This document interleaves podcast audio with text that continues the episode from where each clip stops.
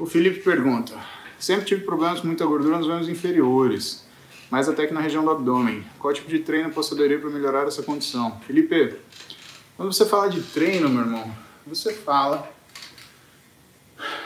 de músculo. Então, gordura, principalmente tela subcutânea, né, é uma coisa que você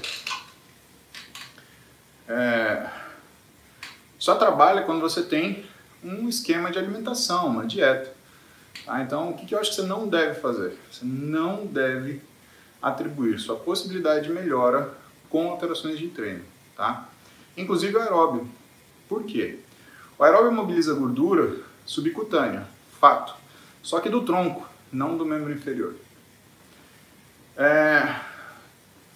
Por que, que teoricamente é bom o que você o que você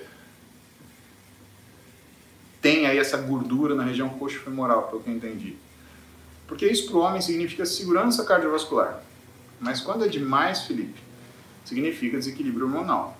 Então eu acho que você deve procurar um endócrino ou um médico do esporte, fazer uma avaliação, ou um nutrólogo, né? fazer uma avaliação física, colher alguns exames para ver como que você está funcionando aí no meio dessa questão toda de desempenho. Se você também estiver forçando demais no treino, pode ser que você tenha criado uma situação hormonal que você não tinha. E aí a gente cria uma, um problema que a gente não tem. Né? Além de você não conseguir desempenho, você cria um problema que você não tem. Em relação à, à forma de dieta, aí é um negócio que eu falo sempre para você, né? aqueles princípios básicos. Janela alimentar, fracionamento alimentar, horizontalização alimentar. Tá? Então são coisas que são importantes que você mantenha. Mas sempre que você fala de exercício, você está falando de músculo. Sempre que você falar de dieta, você está falando de gordura. Gordura de membro inferior, lembrar, distúrbios endócrinos. Né? Inatos ou provocados. Às vezes você tem um distúrbio inato, mas que quando você faz exercício ele aparece.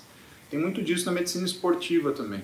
A medicina esportiva, ela lida com uma coisa que o exercício faz, que é o padrão sensibilizador. Você, através do estresse do exercício, você percebe situações que são é, situações que são escondidas porque existe um déficit de performance na pessoa. Como isso? Ué, você só percebe que seu pneu está murcho quando você anda com o carro, você escuta aquele barulho, né? Plum, plum, plum, plum, plum. Tá? Por quê? Porque você está andando com o carro. O carro parado não faz diferença.